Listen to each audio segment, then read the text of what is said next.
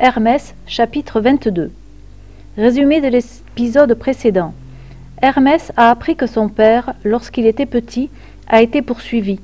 Il a très envie de découvrir l'enfance de Zeus. Dès qu'Hermès put quitter l'Olympe, il regagna le mont Parnasse. Posania l'accueillit avec la même gravité que d'habitude. Ton désir de connaître l'origine de chaque chose est sans fin, mon enfant, sourit la vieille nourrice. Que cherches-tu à voir naître aujourd'hui?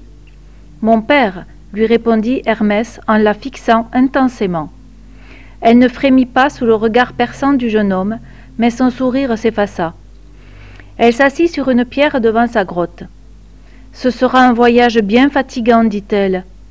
Hermès laissa reposer sa tête sur les genoux de la nourrice. Il ferma les yeux. Lorsqu'il rouvrit les paupières, Hermès était dans une grande chambre où dormait une femme. C'était la titanide Rhea. À côté d'elle, dans un berceau, un bébé s'agitait doucement. La porte de la chambre s'ouvrit. Hermès n'eut que le temps de se cacher derrière un rideau, et il vit entrer Cronos. Le titan avait un peu changé depuis qu'il avait pris la place de son père Ouranos. Son visage était creusé, ses yeux gonflés et rouges. Les Érénies doivent l'empêcher de dormir toutes les nuits, pensa Hermès. Cronos semblait très agité, mais il essayait de faire le moins de bruit possible pour ne pas réveiller sa femme endormie. Et soudain, Hermès vit Cronos saisir avec précaution le bébé et l'avaler tout rond. Puis Cronos quitta la pièce sur la pointe des pieds. À son réveil, la jeune mère découvrit le berceau vide. Estia Estia, mon bébé, où es-tu passé criait-elle. Mais il eut beau crier et appeler, son bébé avait disparu. Étrange, pensa Hermès, ce bébé s'appelle Estia comme ma tante, la déesse du foyer. Mais Posania venait d'attirer la tête du jeune dieu sur ses genoux. Il se sentit envahi par le sommeil et tout se brouilla. Lorsqu'il se réveilla, il était toujours dans la même chambre. Rhea venait de mettre au monde une deuxième fille.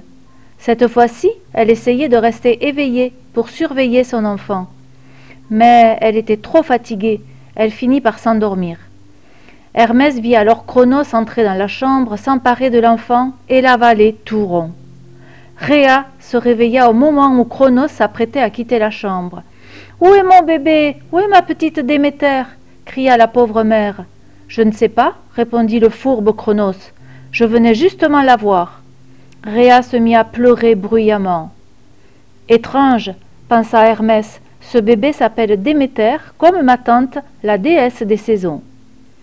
Une nouvelle fois, Posania attira la tête du jeune dieu sur ses genoux. Il s'endormit. Il se réveilla après la naissance de la troisième fille de Rhea. La jeune mère était bien décidée à rester éveillée coûte que coûte. Cronos vint lui rendre visite et réclama de prendre l'enfant dans ses bras, et Rhea la lui tendit, et la sachant en sécurité, elle s'assoupit quelques instants. Hermès vit aussitôt Cronos avaler tout rond le bébé. Lorsque Rhea se réveilla, Cronos se lamentait en faisant mine de chercher partout le bébé qui lui aussi avait disparu. Héra, petite Héra, où es-tu passé? cria-t-il partout. Rhea, folle de douleur, commençait à soupçonner Cronos. Par deux fois, l'enfant avait disparu en présence de son père. Étrange, se dit Hermès, ce bébé s'appelle Héra, comme la femme de mon père. Puis il s'endormit à nouveau sur les genoux de Posania. Hermès rouvrit les yeux à la naissance du quatrième enfant de Rhea, et Cronos. C'était un garçon. En regardant le visage de Rhea, il comprit que cette fois elle était bien décidée à ne pas lâcher son enfant, ne serait-ce qu'une minute. Ne t'inquiète pas, Poséidon, murmurait-elle à l'enfant. Je suis là, il ne t'arrivera rien. C'est alors que Cronos entra dans la chambre. Donne-moi ce bébé, lui demanda-t-il. Rhea refusa. Donne-moi ce bébé, cria-t-il. Et comme elle refusait toujours, il lui arracha l'enfant et là, sous ses yeux, il l'avala tout rond. Rhea venait de découvrir l'horrible vérité. Mais pourquoi fais-tu cela? Pourquoi? hurla la pauvre mère. Parce qu'on m'a prévenu qu'un de mes enfants prendrait un jour ma place, grogna-t-il. J'ai tué mon père pour pouvoir exister, ce n'est pas pour me faire détrôner par un seul de mes enfants. Réa pleura, supplia, mais le cruel Chronos restait inflexible. Étrange, se dit Hermès, ce bébé s'appelle Poséidon, comme mon oncle, le dieu des mers. À nouveau, Posania l'attira dans le sommeil.